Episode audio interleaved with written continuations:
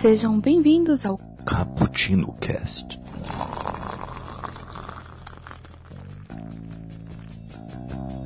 Olá, galera! Você é nosso convidado para se deliciar nesse cappuccino. Eu sou a Raquel, que passou a tarde tomando café com a nossa querida Agatha Christie, nossa dama do suspense policial. Ela que inovou muito nessa área. E aqui comigo, falando sobre esse assunto das escritoras, está a nossa querida Carolzinha. Se apresente. Oi, gente, eu sou a Carol e eu passei lá na tarde tomando café. Café não, porque essa escritora ela não gosta de café, ela gosta de chá. Essa escritora se chama Carol. Eu mesma. Tomei um chá comigo mesma essa tarde. Foi a outra personalidade dela, tá? Ela tomou qual? É. É a minha outra personalidade, menos neurótica. Ela é gente fina, a outra personalidade da Carol. Muito boa. Eu gosto. É sim, Gente verdade. finíssima. Queria muito que ela vivesse por mim. E também conosco está aqui o Kaique com uma cota masculina. Se apresente, Kaique. Olá, claro, caras pessoas, como é que vão? Passar uma tarde tomando um cafezinho com a Raquel Cortez Machado. Ah! Ai, Futuro Deus. prêmio Jabuti, desculpa aí, a melhor poeta que eu Depois já conheci. vocês falam que eu sou muito, muito melosa. Mas eu não sou melosa, sou o Kaique que faz esses palhaços. Mas, É mas se um certo Kaique. menino de Sorocaba tivesse aqui, a, abertura dele seria com uma certa Ai, não, não, menina. não, não. Entendeu? Não, não conto meu segredo. Ah, não vamos contar o segredo dela. Não, não vamos contar, tá bom? É. Só vamos dizer que ele gosta de escrever sobre ela. Ok, é. Eu vou falar só sobre isso. Então, hoje vamos falar sobre as escritoras. É bem interessante porque vamos. É, vai ser nosso último cast do mês. Na verdade, talvez o único cast do mês. No mês, no mês de março comemoramos o Dia da Mulher. É meio clichê falar de algum tema relacionado à mulher nesse mês. É clichê. Mas aproveitar um pouquinho a data e falar por que isso é clichê, por que não deveria, por que deveríamos falar sempre disso. E aliás, isso não deveria nem ter, ser um assunto a ser falado. Devia ser uma coisa tão comum que você não devia nem ter que falar. Entendeu? Isso deveria, isso seria o certo. Mas é tão é, ruim, né? Se você falar, ah, não, não existe machismo. Mas se não existe, por que quando você vê o nome de uma escritora, que não é só por ser uma mulher, você já fica com o pé atrás? Ou você pensa que é sempre um livro de romance. Então, Sim. vamos falar um pouquinho mais disso. O- eu só queria fazer aqui um disclaimer aqui para os nossos ouvintes do porquê que nas últimas semanas não tivemos cappuccino, né? Acho que é importante nós esclarecermos que foi por uma série de imprevistos, ok? Ah, às vezes tinha um, o- é, algum áudio que deu ruim, uma gravação que não deu certo, algum, al- algum editor que não conseguiu editar a tempo. É, ouvintes, o negócio está difícil. Por isso que talvez no próximo mês vamos tentar fazer isso. Será importante a colaboração de vocês. Iremos explicar como, ok? Porque estamos aí pensando e articulando, eh, na verdade já articulamos isso, mas falta botar em prática ah, o nosso financiamento coletivo. O que pode nos ajudar com a questão de edição, conteúdo novo e nos ajudar a nos profissionalizar, né? Melhor nesse segmento, que é trazer esse conteúdo que tanto amamos fazer e também escutar é, com nossos colegas podcasters por aí. E acreditamos que vocês também aí gostam também de ouvir esse conteúdo. E assim como nós, como de outros também. Então, ajudem outros podcasts, ajudem o nosso. Um, um simples comentário, um, um simples compartilhamento já ajuda bastante. Então, é isso. Vamos aí tentar nos ajustar aí para as próximas semanas. é, termos mais cappuccinos, Nerd Rock Cafés, 24 frames, expressos que precisa voltar. E, e outros conteúdos aí da família do Bookstime Brasil, ok? E é isso. Que recado curto, né? Hum, Isso curto aí. recado. É, Então- foram, foram várias semanas. Ah, ah, é, foram muitas semanas, realmente. Então, mas estamos aqui trabalhando realmente, Uhum. né? É, às vezes complica um pouco, mas vamos trabalhar para isso. E eu achei legal a gente separar esse tema principalmente, porque é um tema bem interessante. Eu, por mim, faria um cast só sobre a Agatha Christie. né? Nós fizemos uh, os expressos sobre a Suzanne Collins, né? sobre os três livros. Né? Não falamos tanto da autora, mas falamos da obra dela. Falamos da obra dela, foi bem interessante. E a gente está tentando trazer bastante expressos também. Com, na verdade, não somente com, por serem mulheres, por serem boas. Né? Não é, ah, eu tô, tô, tô falando desse livro porque a escritora é mulher. Não, tô falando desse, escritor, desse livro porque ele é bom. E se é, se é uma mulher, é só um caso também, apenas relevar isso, é, deixar isso, considerar esse fato. Né?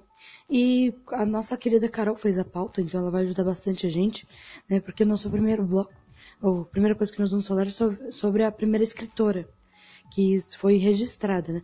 Claro que podem ter assistido outras antes dessa, mas a primeira escritora que se uhum. é, que se sabe foi uma poeta suméria que ela era filha do rei, né?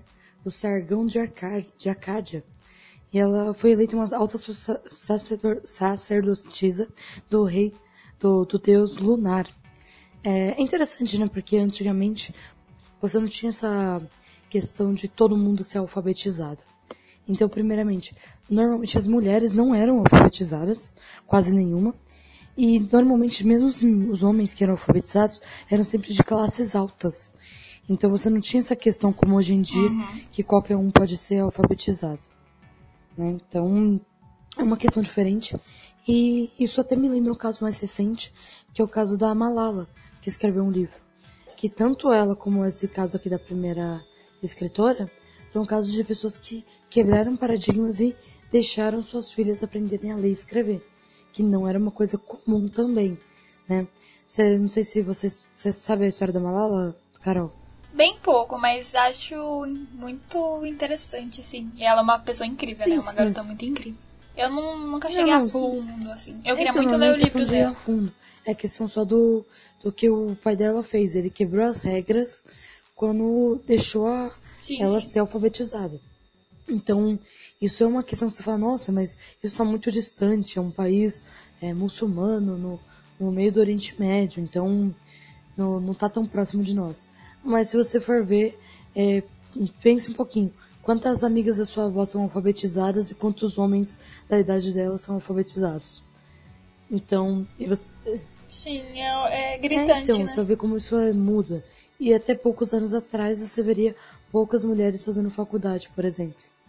Então, é uma uhum. coisa a se pensar bastante. Mas, Carol, continua aí um pouquinho falando sobre a nossa querida primeira Bom, escritora. Gente, ela foi conhecida como uma das primeiras autoras e poetas de nome conhecido e atribuído na história. Então, pelo que a gente entendeu aqui, o que eu entendi nessa pauta, é que poderiam ter existido outras escritoras, mas que essa foi um foco porque era um nome conhecido. Então a gente não tem muitas informações, mas acredito que tenha tido outras escritoras sim, antes dela, né? Ela foi a primeira mulher a deter o título de EN, que é um papel de grande importância política, e depois foi atribuído a todas as filhas reais, que é, foi um movimento político do pai delas para assegurar o poder sumério sobre a cidade de Ur, onde elas moravam, né? Uh, e indicada pelo pai, a mãe dela era a rainha Tashlutum. Uma coisa assim o nome dela, né? Uns nomes difíceis. É interessante essa questão, porque se for ver, mesmo assim, você depende de um homem para isso. Você vê? Sim, mas o interessante também é que, como o pai dela é, deu essa importância, né? Porque ele poderia simplesmente estar tá nem aí para as filhas, né? Só fazer alianças através de casamentos Sim, e. Mas é o mais comum. Mas eu tô dizendo assim, mesmo importar. nesses momentos, você tem uma presença. Até porque eu acho que às vezes o, algumas feministas abusam, né? Ficam.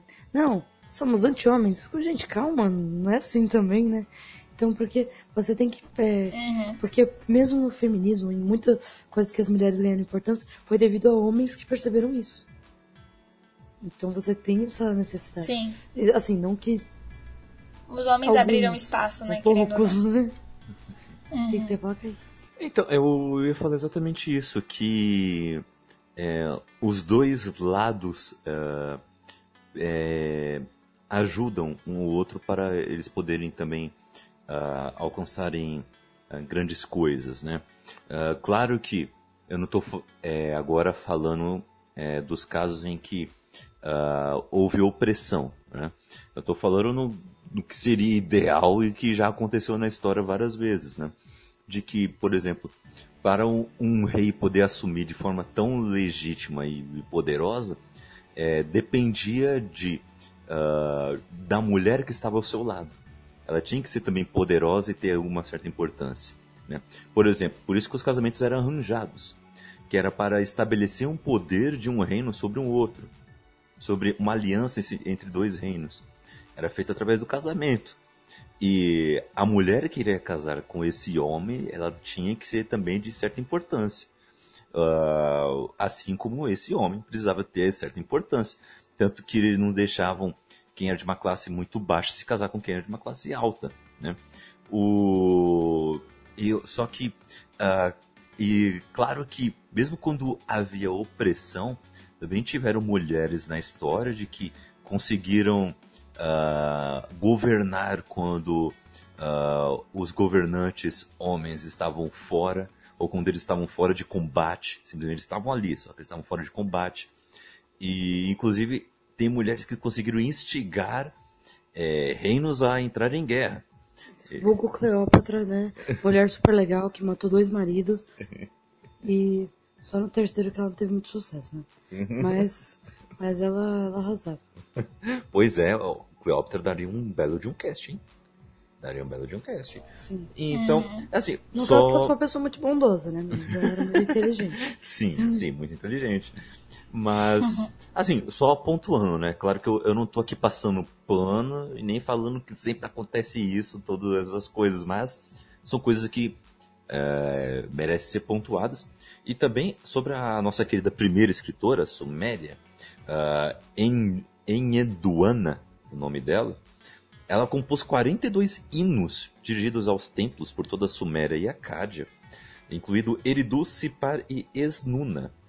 Os textos foram reconstruídos com base em 37 placas de argila de Ur e Nippur, e a maioria datando dos antigos períodos babilônicos e Ur III. A coleção conhecida como os hinos sumérios do templo foram os primeiros deste tipo. Uh, o legal da gente saber também sobre a Suméria é que eles foram os que praticamente inventaram a escrita, né? Não foram os fenícios? Os dois, eles eram Uhum. contemporâneos. É. Fenícios vieram antes, claro, mas os sumérios eles deram uma nova abordagem para Sim. isso. Os sumérios também foram muito importantes na questão da matemática. Aliás, eu ia falar disso. O- uma coisa interessante também que poucas pessoas sabem é que a fórmula do, a famosa fórmula de Pitágoras não foi feita por Pitágoras, foi feita por Lalisa, que era filha dele. Só que como ela era mulher e não podia assumir, foi colocar a fórmula com o nome do pai. Caraca, eu não sabia disso, que demais. Então, é, então, no- não que Pitágoras não fosse matemático, mas quem desenvolveu a fórmula foi a filha dele, Aham. entendeu? Foi, eles trabalhavam juntos, mas quem desenvolveu foi a Lalisa. Caramba. Acho que é esse o nome dela, Lalisa. Que Então, legal. É bem interessante. E isso eu comentei disso porque um tópico que está aqui para pontuarmos e é muito interessante, acho muito é, relevante, são as escritoras que usaram pseudônimos masculinos.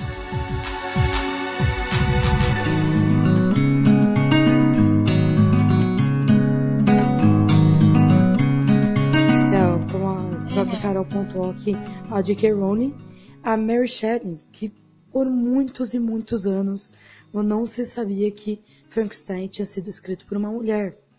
Ele foi por muito tempo mesmo, né? É, inclusive, até a morte dela, ainda assim estava com o nome do.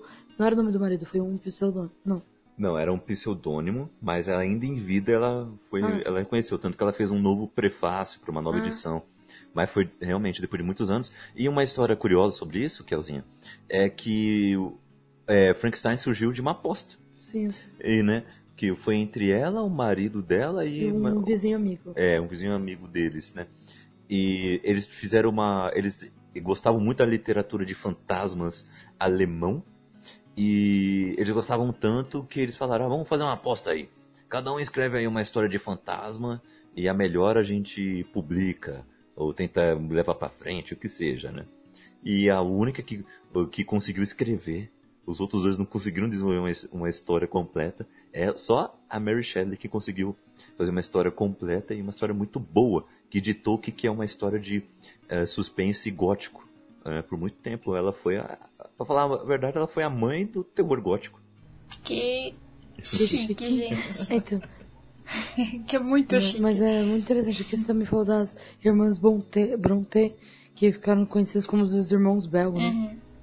E o engraçado, assim, delas é que elas usavam, assim, uma era Charlotte, outra era Emily e outra Anne.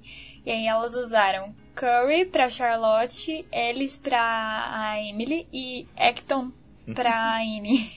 Então, As bichas foram inteligentes. Naquela época, eu não sei, gente, não sei. Acho que eu ficaria bem estressada e ia colocar meu nome.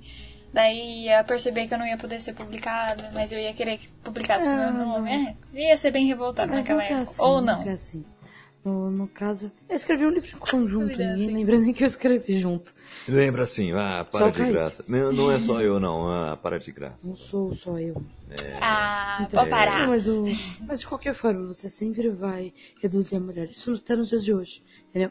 Toda vez que você fala, olha, um casal fez tal coisa. Você fala assim, ah, você e sua mulher fizeram isso? Cara, né? Mas é É sempre mesmo. assim. Isso com qualquer coisa que você faça, qualquer coisa que é desenvolvida por uma mulher, sempre tem uma questão do, é, disso. Eu, eu vou falar disso em questão de matemática também, porque às vezes você pensa que, ah, mas no mundo da matemática não importa, é só você desenvolver uma coisa. E como eu dei, eu dei já o exemplo do, da, da fórmula do teorema de Pitágoras, mas, por exemplo, eu tive um caso na faculdade de um professor que um dos livros recomendados pela própria faculdade e pelos própria, pelas próprias grades né, do MEC é um livro de uma mulher, que é a da Diva, que ela fez um livro sobre cálculo. E ele falava que esse livro era ruim porque era escrito por uma mulher. E quando eu fui fazer o cálculo de novo, né, que eu desisti dele com, com esse babaca, então quando eu fui fazer de novo, é, o livro que eu usei foi o dela. E, nossa, tudo ficou muito claro, sabe? É um livro muito bom. Não que não, que não tenha livros de homens que sejam bons, sabe? Também tem livros muito bons. Mas era uma brasileira, inclusive, tá? Não, duas mulheres brasileiras. E normalmente você não dá valor. Nem a, a escritores brasileiros, né? No- nada que é nacional você dá muito valor. E mulher. Entende? Sim. E eu tô falando isso porque eu, já te, às vezes eu tenho receio. Falo assim, ah, nossa, mas é uma escritora, será que vai puxar muito pro romance? Ué, falo, mas eu sou mulher e não gosto de romance, então por que, que necessariamente, entendeu? No caso, às vezes nós temos esses preconceitos. E isso tá muito enraizado na nossa cultura. E às vezes a gente finge que não. É que a maioria, querendo ou não, é a maioria, né? As mulheres que escrevem, elas escrevem mais sobre romance. Mas isso não significa que não tenham livros bons sobre outros temas, Então. né? É complicado. Sim, mas por exemplo, o, você tem várias mulheres escrevendo sobre romance. Mas quando você vai ver, normalmente as mulheres elogiando livros de romance, eu não leio livros de romance, tá? Mas o que eu vejo é elogiando Nicholas Sparks. Oh, caramba, mas. Não sei, eu não sei como são os livros da- das mulheres ou do Nicholas Sparks. Mas tantas mulheres escrevendo sobre romance e a pessoa tá elogiando um homem que escreve sobre romance, entendeu? Então, Aham. sei lá. Não, porque assim, tem escritor, eu, eu sou muito fã de escritores homens também, sabe? Sou fã de escritores. Eu acho que o que importa é o conteúdo. E não realmente sabe se era um homem, se era uma mulher, se era um índio, se era. Sabe, não, não me importo muito com essas coisas. Ah, porque essa pessoa ela tinha tal posição política. Gente, se o livro é bom, eu não vou me importar com uma posição política. Pelo menos não deveríamos nos importar. Acabamos, por vezes, nos importando, ou tendo preconceito. Mas isso é totalmente bizarro, entende? Mas, por exemplo, quando eu fui ler Jogos Vorazes, eu falei, ah, mas é uma. É, é infanto-juvenil. Primeiro que eu tenho um pouquinho de pé atrás com infanto-juvenil, né? E falei, ah, uma mulher deve ter muito romancezinho. Mas não, ela consegue trabalhar muito bem que o romance do livro é uma questão totalmente secundária, entende? E o que legal. Sim, que é muito legal. E olha que eu sou fã de romance, mas eu ainda assim gosto de livros assim. Eu, eu não sei, eu, acho legal quando existe um romance, mas que ele não é importante. Ou seria importante que tá por trás de outra coisa, porque esse romance tem uma importância de outra coisa. Por exemplo, Game of Thrones. Você tem os romances, mas o romance ele não é necessariamente por si importante. Ele é importante por questões desses do- dois personagens em outras, outros casos, sejam políticos, sociais, de trabalho. É. Então, sempre tem outra coisa. O, a Agatha Christie, ela, os livros que eu li dela, nenhum tem importância no romance. Nenhum. Ela não dá foco nenhum. Ela é suspense policial, então escreve sobre suspense policial. Essa ela é sensacional. Mas sem ignorar o romance como um gatilho para Sim. situações. Sim, sim. Ah. Tanto que tem assassinos que são motivados por, por romance. Então. É, É, não, não, é mu- muito interessante, porque ela trabalha muito bem, entendeu? Uhum. Não é aquela coisa, ó, o mocinho, olha a mocinha, e ó, meu Deus, eles estão juntos. É, Oh, que fofo. Mas É, é menos fantasioso e mais real, Sim. né? e um, Chegar perto de um romance real. Porque tem uns livros que, gente, sério. É muito mentira, assim. Você lê e fala, mano, sem condição. O que que é? Sem Eu não sei que tipo de livro. De romance mesmo? Ah, é, deixa eu pensar. Deixa eu olhar pra minha Olha. estante. Meu Deus. É... Ah, tipo A Hospedeira da Stephanie Meyer. Deixa eu ver, outro. É, a Maldição do Tigre é um dos livros que eu amo, assim, a saga que eu amo, mas é um romance que você fala, mano, não existe nunca. A autora tava no- nos sonhos mais doces É. dela, quando ela criou o personagem feminino. é realmente tipo um, um príncipe indiano que vira tigre, eu acho que não acontece sempre. Não? É, eu acho que não. Caramba, eu tava caçando os tigres no zoológico. É. Não vai que eu arranjo um príncipe indiano rico, né? Não. Ah, é mesmo, Raquel? Ah, Do nada não. apareceu. Mas assim, gente, eu queria só lembrar aqui que essas irmãs que estamos falando aqui eh, simplesmente escreveram ah, a partir de 1847 vários livros excelentes, como por exemplo Morro dos Ventos Uivantes, que ganhou filme, se não me engano, né? Depois de um tempo. Ganhou do- duas adaptações, se eu não me engano. Olha só. E a Charlotte eh, eh, Bronte, ou melhor, Bell, ou melhor, Bronte mesmo, ela disse em uma carta que, o- que as irmãs não gostavam de revelar que eram mulheres, porque, eh, entre aspas, porque como nossa forma de escrever e pensar não era o que se chama de feminino, tínhamos a impressão de que seríamos vistas com preconceito enquanto autoras. né? Mas assim, Olha aí, Kelzinha. Ah, mulheres que não têm ideias assim é, padronizadas do que é ser feminino. E eu acho que é interessante isso porque é, o que era esperado de uma mulher, de uma ideia feminina naquela época, é diferente do que se espera, ah, que se esperava na- nos anos 80, por exemplo, nos anos 90 e hoje, né? Não acho que seja tão Sim. diferente. Porque assim, por exemplo, é, eu sou uma pessoa que quase toda vez a pessoa fala, nossa, eu pensei que você era lésbica. Sabe, tipo, eu, eu sou uma mulher que não sou cantada. Eu não sofro cansada, cantadas de, de homens por aí, não, nada disso. Porque eu sou um pouquinho bruta, sou um pouco mais grossa. E às vezes a pessoa fala, nossa, mas pensei que você era lésbica porque você não tem um. Você não age como mulher. Eu falo, não, eu ajo como mulher. Porque eu não consigo agir diferente de uma mulher, porque eu sou uma mulher. E mulheres agem como mulher. Agora, você colocar um estereótipo de que mulher tem que agir assim, você é um idiota, amigo. Você é um idiota. Sabe que, sabe que é isso que falam, que falam pequeno. sobre Capitã Marvel? Porque muitas pessoas estavam falando que a Brie Larson, né?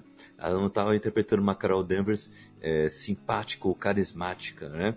E por que isso? Porque ela não é de sorrir Não muito. sorriu, né? Se você reparar no filme, ela tem suas tiradas sarcásticas e, e irônicas, só que ela não é de ficar sorrindo, né? De dar, Mas- ficar dando gargalhada. Não sei, mas pelo que eu vi, E- pelo- Tipo Mulher Maravilha, que era, foi mais mas pelo que eu vi da, da animação, mas pelo que eu vi da animação com a questão da Capitã Marvel, que aliás tá muito melhor na animação, ela, tipo, tem uma extrema importância, ela tem muita raiva Uhum. e ela tem muita coisa disso. Ela não, não lembro dela ser tão felizinha, nada disso. É, não, não tem é. motivo. Não Ela tem não é. motivo pra ela ter so, estar sorrindo no filme.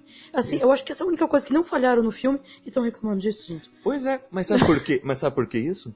Porque é o. que nem aquela cena que eu tava comentando com, com você, que é o aqui em off, uh, que eu tava comentando aqui sobre o, um dos podcasts que saiu por aí sobre o filme, em que as meninas estavam falando sobre isso, exatamente isso que a gente está falando agora, de que é uma ideia machista, né? De que achar de que a mulher tem que estar tá sempre sorrindo. Se você fizer alguma gracinha para ela, tem que sorrir de volta. Essa é a obrigação dela.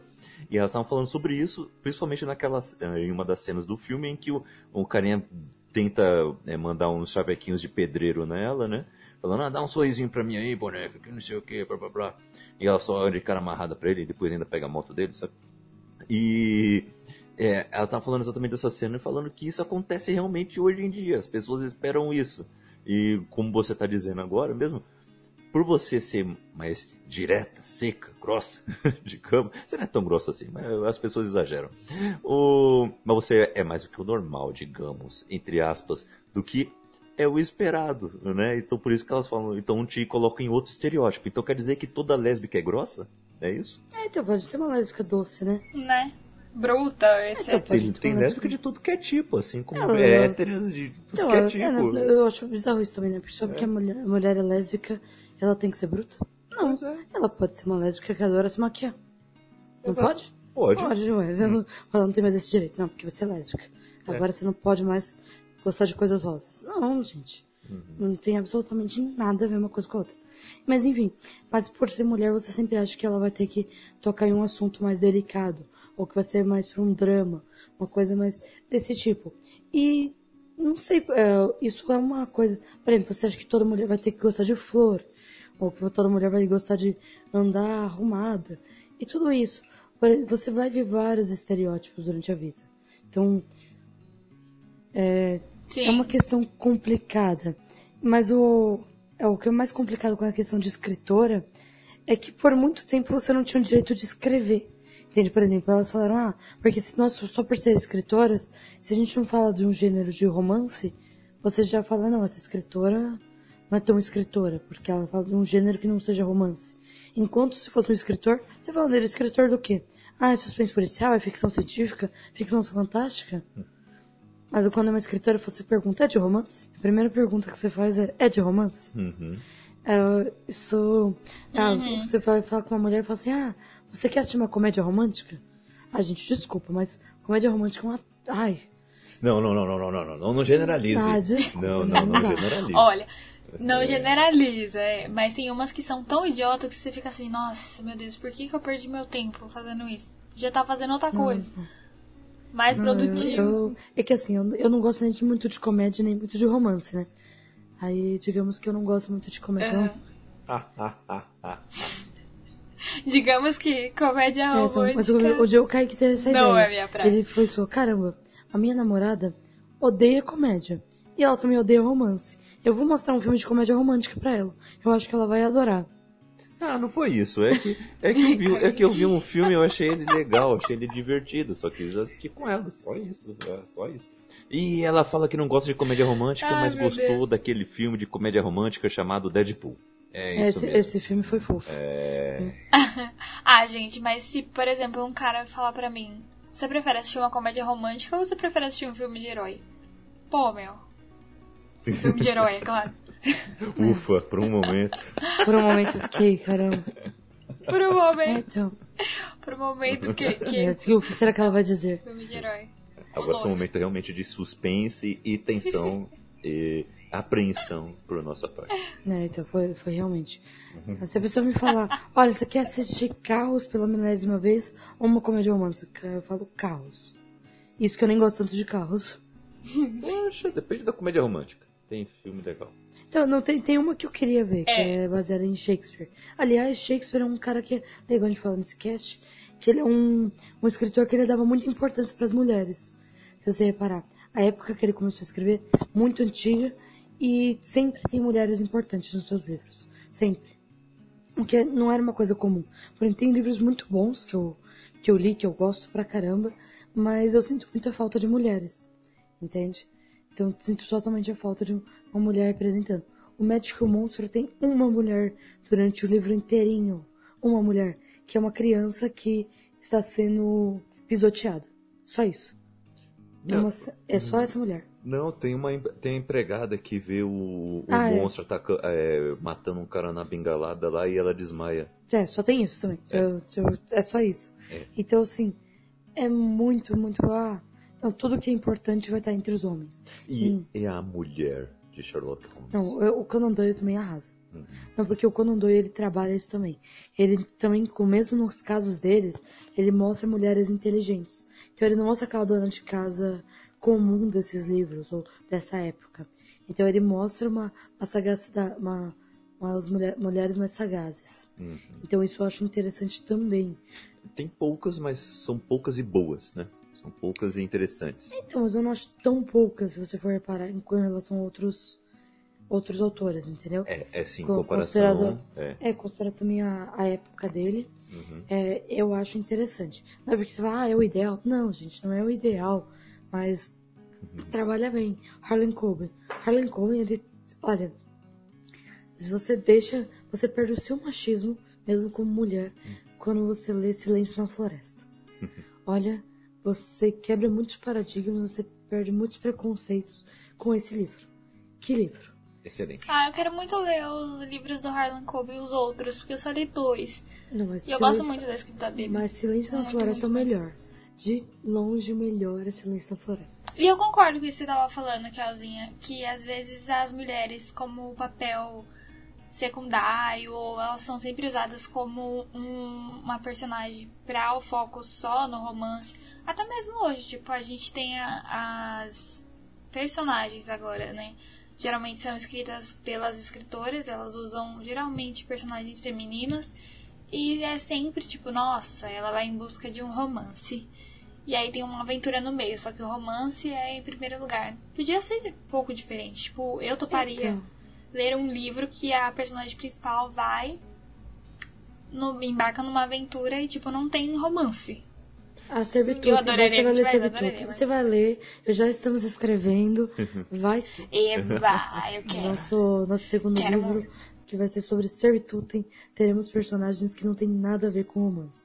Vai ter Ai, personagem quero com romance, mas indiferente de ser homem ou mulher. Mas vai ter sim. E aí foi isso que eu gostei também, é, lembrando de novo aí sobre a Capitã Marvel, né? Porque assim, Uhum. eu- o, é um filme que não tem romance. Esse não sente falta. Você Mas- sai do filme e você. Ih, rapaz, não teve romance Mas no aí, filme. não, mas aí o- não, isso também, se você olhar, é uma pegada machista. Por quê? Porque você olha o seguinte, por por exemplo, agora estão falando assim, ah, não sei o que a Capitã Marvel com Thor. Ou seja, ela vai pegar o quê? Um cara poderoso também. Ah, mas esse aí é Não, outro filme. Não, eu, porque- exemplo, eu gosto da Mulher Maravilha nesse ponto. ah. Porque ela pega um cara que não tem importância nenhuma. Entendeu? O que você sempre fez com a mulher, você faz com o homem nesse filme. Quando a Mulher Maravilha. Sim. Porque ela pega um cara que não tem a mínima importância, ela só gosta dele, quer dar uns pegas nele. E ela é super poderosa, não envelhece, i- imortal, E ele não, né? é Isso- humano. Então, e ela quer dar uns pegas nele. E é ele isso. ainda morre, cara. É. Tipo, Então. É o que aconteceria num filme de herói, né? De um herói masculino. Sim. Mas aí você pega a mulherzinha frágil, uma mulher frágil, e ele é o herói, entendeu? No caso, mas tem algumas é, personagens secundárias que são bem trabalhadas, né? Por exemplo, a Peggy Carter mesmo. Uhum. Peggy Carter, isso é personagem, Uhum. entende? Isso é Ela é demais, né? Adoraria fazer Não, um ela- cosplay ela- dela. Não, ela... Sou fã, sou fã. Não, ela, ela tem uma pegada legal. E isso eles conseguiram trabalhar muito bem no Capitão América. Agora, por exemplo, a Pepper do Homem de Ferro. Apesar de mesmo na, em- quando você vê quadrinhos, animações, ela sempre tem alguma importância lá na, na empresa, né? Na- Uhum. Ela é a sei. presidente da empresa. Sim, mas ainda assim ela, ela tem um estereótipo frágil. Tem. É, ela, ela não. É que nas histórias do Homem de Ferro, historicamente, Pepper realmente ela não é tipo, por exemplo, Mary Jane.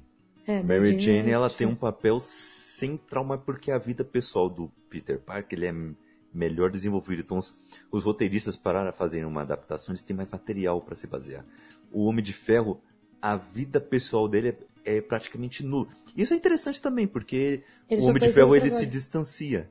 Ele sempre ele sempre tá querendo se distanciar da sua vida pessoal só pensando em trabalho. Ele é workaholic, sabe? Hum. Total, é, é crônico. Por isso que a Pepper fica um pouco de lado. A Pepper é o único gancho que ele tem com essa vida pessoal. Quando ele tá distante da Pepper, ele tá distante da sua vida pessoal como um todo. Quando ele tá muito próximo da Pepper, aí sim ele tá um cara mais social, como ele tá nos filmes. É, os filmes solo dele, é, principalmente, né? E o comecinho de Guerra Infinita, né? É, ele tá bem, tipo, muito sociável. Ele, Mas- Em Guerra Infinita ele fala até em constituir uma família, sabe? É, tipo, é um Sim. cara, se você pensar na toda a trajetória dele, é um cara que só pensa em trabalho. uma família. O Deadpool é insano, deixa quieto.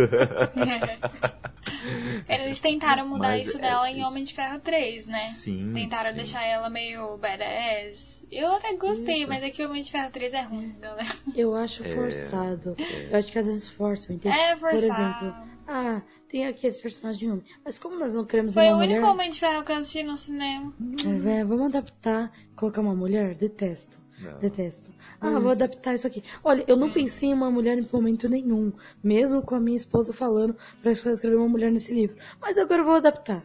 Tirar esse cara de homem e vou, vou transformar numa mulher. Isso é legal? Não. Isso é ridículo. Né? Tipo, você não pensou um momento em tudo. Eu sou muito contra esse negócio de adaptar um personagem e transformar ele em outro. Tipo, Só pra adaptar, só pra ai, eu vou pegar esse personagem e vou transformar ele em mulher trans, ou sei lá. Meu, faz um personagem é novo. Isso é Rowling? preguiça do caramba de Mas- criar um mas personagem que novo. cutucada na J.K. Rowling, Carol. Que coisa, né? Caramba, que, Por quê? que Não alfinete. entendi. Ah, o quê? Eu Não, nem porque- nunca li é J.K. por- Rowling, É galera. porque, a, é porque a J.K. Rowling, ela tá fazendo isso, entendeu? Ela tá Ah, é, mudando... sim, ela tá mesmo. a- ela tá mudando seus personagens e tá fingindo que ela sempre pensou nisso. Por exemplo, Dumbledore agora ele é gay. Mas ela nunca É. deixou nenhuma pista disso em- no, no background dele nas histórias de Harry Potter. Talvez poderia- foi porque as e- pessoas começaram a falar que não tinha representatividade nos livros dela. Aí ela começou a falar, ai não, Sim, deixa eu Mas ver. isso é indiferente, o que que eu posso entendeu? Sabe, sabe que eu vi? Eu quero dividir isso com vocês. Eu vi um vídeo no Twitter muito engraçado. Era um pessoal tirando sarro sobre esse fato, né? E aí mostra um cara assim, ele tá lendo Harry Potter. Aí do nada, no tipo, meio que se esgueirando na porta da casa dele, assim, aparece o, o cara fantasiado de J.K. Rowling, né?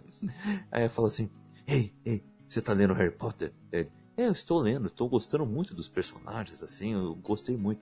Aí ela, não, mas ah, você sabia que a, que a que a Hermione ela é negra, na verdade? Aí, ela- aí ele, não, mas em nenhum momento você tá falando aqui esse, que ela é negra ou branca, nem nada disso. Você só falou que o cabelo dela é meio, é meio ruinzinho assim, porque ela não arruma, mas só isso. Aí ele, não, mas você sabia que o Dumbledore é gay? Aí, ela- aí eu, ele, não, mas peraí, onde que tá isso aqui no livro? Ah, eu sempre pensei nisso, sabe? Não, mas olha, você sabia que o que o Ron, na verdade, ele é um trans? Aí, não, não, aí, não, aí, forçado. aí- não, isso não aconteceu de verdade, aí já estão exagerando, né? Aí, aí o, aí ele, o quê? Mas isso não faz sentido, você não colocou aqui. Aí, aí ela, ah, mas eu sempre pensei nisso, é que só estava no meu coração, entendeu? Eu não escrevi isso. Não, mas você sabia que o Snape, na verdade, ele, é, ele na verdade, ele é um transgênero? O quê? Peraí, o que você tá fazendo? Não, você, você não tá entendendo. É, é assim a vida. Mas, sabe, eles tirando um sarro, sabe? Eu- lembrando Mas que eu- assim, eu tiro- o, não é, o eu não tá em ter personagem exatamente assim. Mas é só que você mudar isso completamente, é, só para eu ter uma, uma diversidade, como a gente tá falando, é forçar demais. Cadê? É uma, muita preguiça. É, né? muito. É, eu acho que isso não é você representar alguém. É você te forçar, sabe? Eu tô falando isso como mulher. Então quando a pessoa faz isso com uma mulher, eu falo, gente, ridículo, entende? Ou você pensa em um personagem como mulher ou nunca pensa, entende? Ficar adaptando. Não, não existe isso. E agora, por exemplo, questão de gay.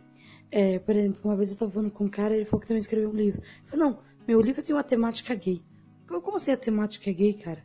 Não, ele falou assim, não, porque você é homofóbico. Eu falei, não, cara, eu acho que assim, se você tem um gay no livro, ele tem que ter um motivo, ele tem que ter um sentido de vida. Ele ser gay é só uma questão sobre o personagem.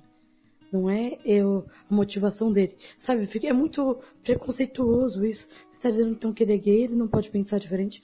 E não importa se ele é engenheiro, não importa se ele é médico, não importa que ele é gay, então a temática é gay.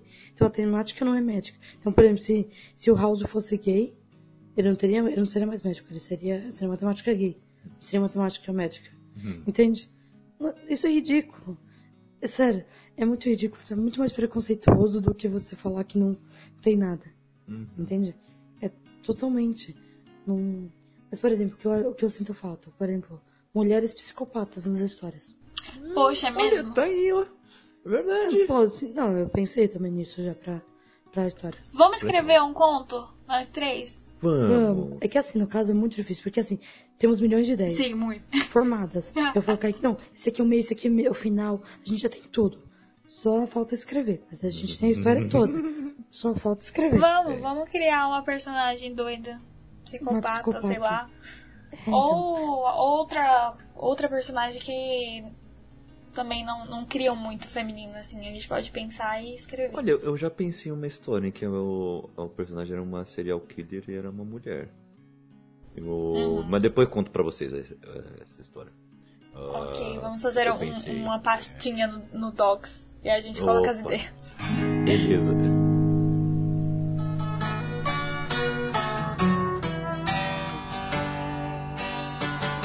Mas, Kel, temos também o, uma, outras personagens aí também. Outras personagens não, outras escritoras aí também.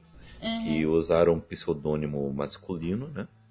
Para, ah, para poder entrar no mercado literário, né? Vou ler o- uma aqui, ah, que é a Mary Ann Evans, que viveu entre 1819 e 1880, que tinha um pseudônimo de George Eliot. Ela ah, era poeta, romancista e tradutora.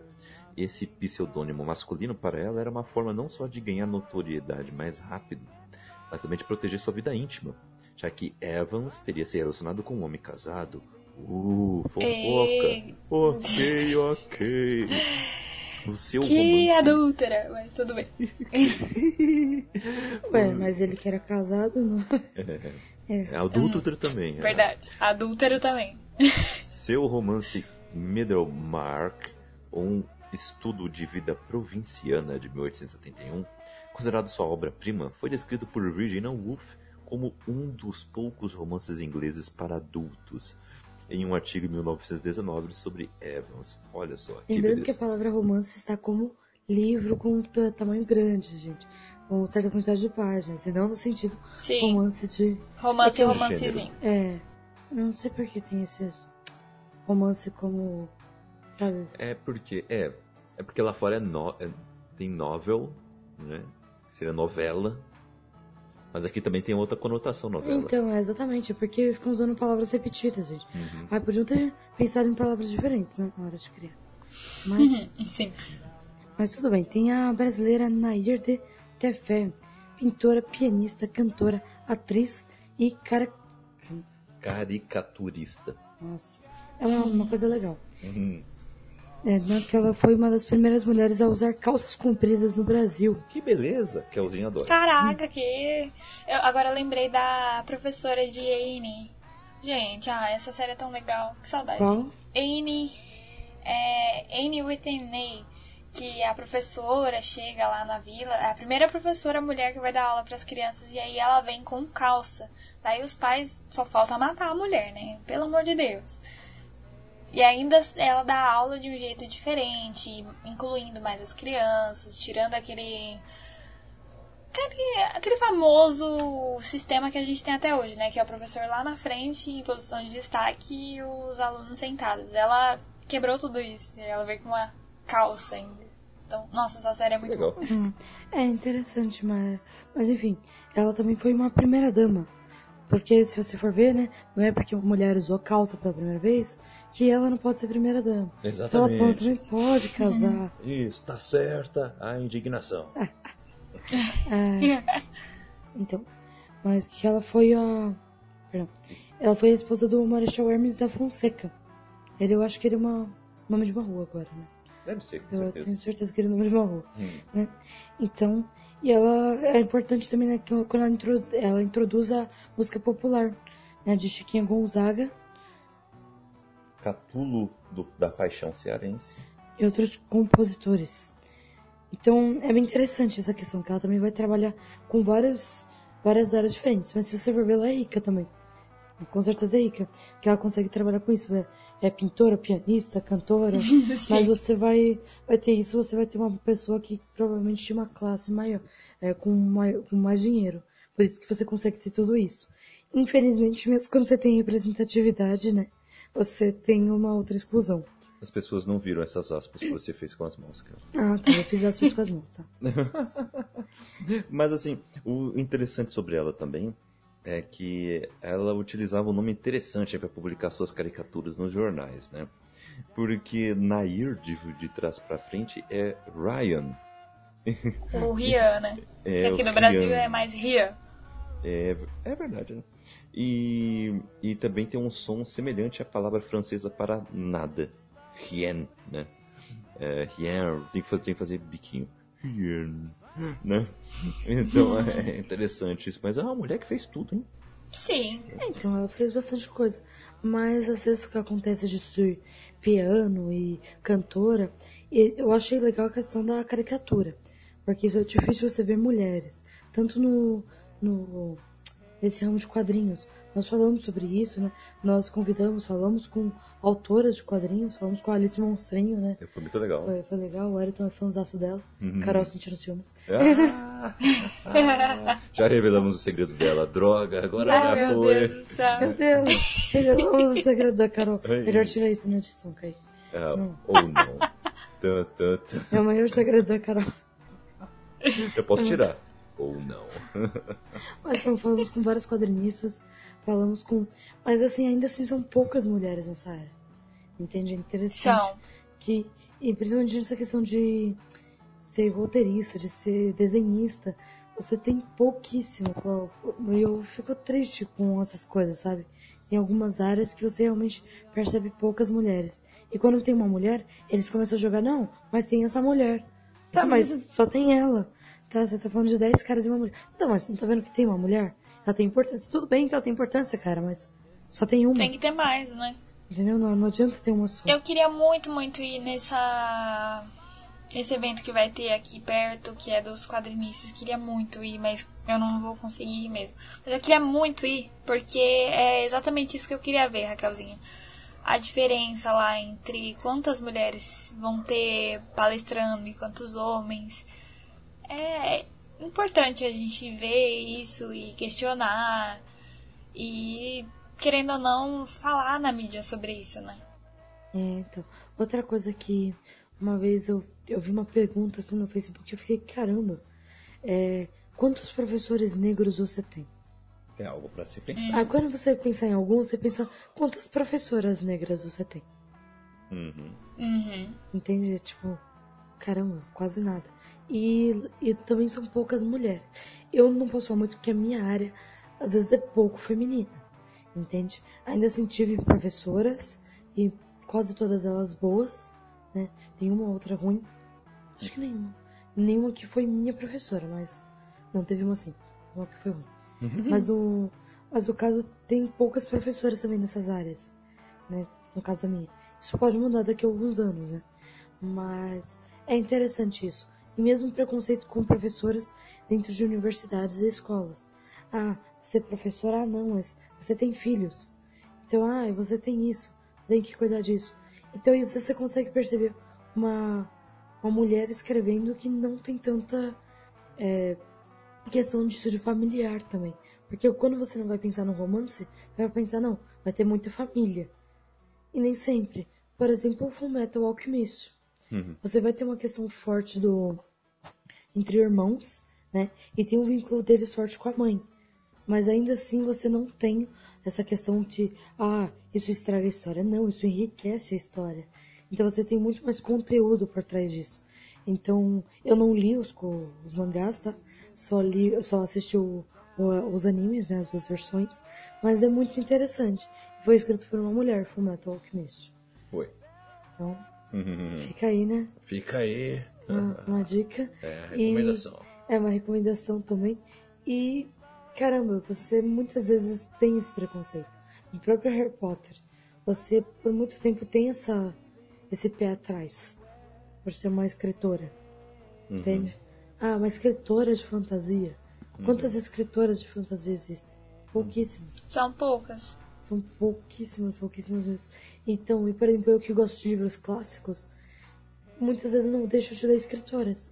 Porque eu gosto de livros mais clássicos, de livros antigos, de, sabe, de- dessa parte de conteúdo. E isso é tão triste, entende? Porque eu acho que nós temos que aprender com tudo isso. né? Eu acho importante. E eu gosto de aprender, ver isso, né? Mesmo com escritores homens, quantos deles dão essa importância. E quanto, quantos deles percebem isso. E. Não sei. Eu acho que a gente falou, falou, não falou muita coisa. Ah, meu Deus, a gente falou muita coisa assim, Raquel.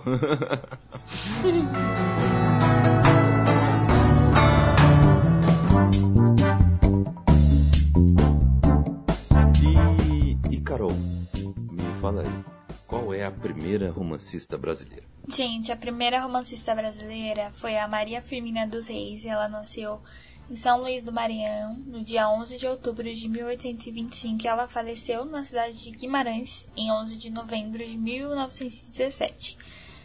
Foi aos 92 anos de idade, minha mulher viveu muito. Que essa benção caia sobre mim e sobre nós.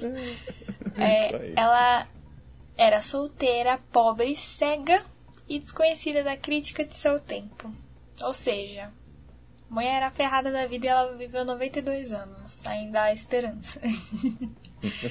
Como nos informa a competente pesquisadora Luísa Lobo, ela foi considerada filha bastarda e registrada como filha pelo casal João Pedro Esteves e Leonor Felipe dos Reis. Bem cedo, mal completados seus primeiros cinco anos de idade, ela mudou para a cidade maranhense de Guimarães e ao longo da sua vida ela enfrentou preconceitos de diversos tipos por ser pobre, mulher e mulata em uma sociedade que valo- valorizava os bens materiais e na qual a mulher era vista apenas como peça de decoração, procriação e onde mulata era tratado como animal de carga, né? Bem triste. Até porque o nome mulato já se diz isso, né? Uhum. Porque mulato vem de Sim. mula. Você chama alguém de mulato. Eu achava uma palavra tão bonita, né? Quando eu descobri isso, eu fiquei bolada. Porque eu acho mulato uma palavra tão bonita. Aquele mulato, Eu acho- palavra. Tem um som muito bonito essa palavra. E, e tem mais, né? Mulata é quando você cruza um- uma mula com um burro pra dar uma raça pior. Nossa. Porque vai ser. Então, Porque vai ser barata e vai ser. o- Resistente. vai ser resistente pra levar Isso. carga. Isso. Então, por isso que você chamou aquele mulato. Porque ele trabalhava muito bem. Então, Uhum. normalmente você fala, ah, é um mulato. Por quê? Porque ele tem uma... uma quando você cruza as espécies, você tem uma resistência maior, né? Isso biologicamente. Né? Você tem uma resistência maior. A questão de doenças que você tem da, das pessoas mais do, da Europa, né? Porque tem que você ter resistência, porque só tem doença lá de tanta sujeira. Era um lugar tão sujo que tinha, tinha que ter resistência. Com pessoas que têm resistência mais física, né? Não tanto biológica, mas física realmente. Né? São, os negros. Aí você. É, eu só, só tem uma sonoridade bonita. Mas realmente um significado horrível, né? Você falar isso. E a mulher. e era bem ela é- humilhante, né? Sim, a mulher quando é solteira, fica assim, até hoje, pô. Você fica solteira, ah, e os namoradinhos. Eu, Nossa, assim, gente, vamos parar? Por favor. Deixando um recado aqui para as pessoas ao, ao meu redor. Vamos parar. Não, mas eu não. Eu, a gente fala zoando, por exemplo, a Carol Elton, porque eles têm que ficar juntos. Mas não, não, mas não é o caso assim que mulher tem que, por exemplo, minha ideia de vida não era me casar. Eu me casei porque meu marido. nó- Nós temos projetos de vida juntos, então tem muitas coisas juntos. Não é uma Sim. questão simplesmente de. Ah, fala a verdade que você caiu no meu charme. Ai, meu Deus. Então, mas o- esse é o pensamento dele, entendeu, gente? O pensamento do homem é sempre esse. Vem Foi com essa 90% do charme do Kaique e 10% da aceitação da Raquel. Só pra Olha- deixar claro. É, é, é, certeza. tendo estabelecido isso, podemos seguir em frente. Nossa. Ai, meu Deus. Então, mas eu, eu não senti essa necessidade. Ah, eu preciso me casar. Uhum. E às vezes as pessoas ficam forçando tanto isso nas mulheres, né? Ah, não. Ah, não, e os namorados? E o namorado? Ah, não, você terminou? E outra coisa, tem uma crítica a isso também. Porque nos homens, eles são obrigados a passar roda em geral. Isso é uma Exatamente. obrigação desde E se não quer, é estranho, né? Isso, Isso é e se você não faz, ele já começa a desconfiar. Hum, Uhum. será que é gay? Né? Pessoa decente. É, e, e de novo, né, estereótipo, né? Porque, Ninguém nunca de desconfia novo, que a né? pessoa é decente, né? Né, É, porque assim, é outro estereótipo. É, é todo gay que, que é quieto, que não quer pegar geral? Ou tem gay que pega geral também? Hum, Acho que tá bem errado Né? isso aí, pelo menos Né? hoje, né?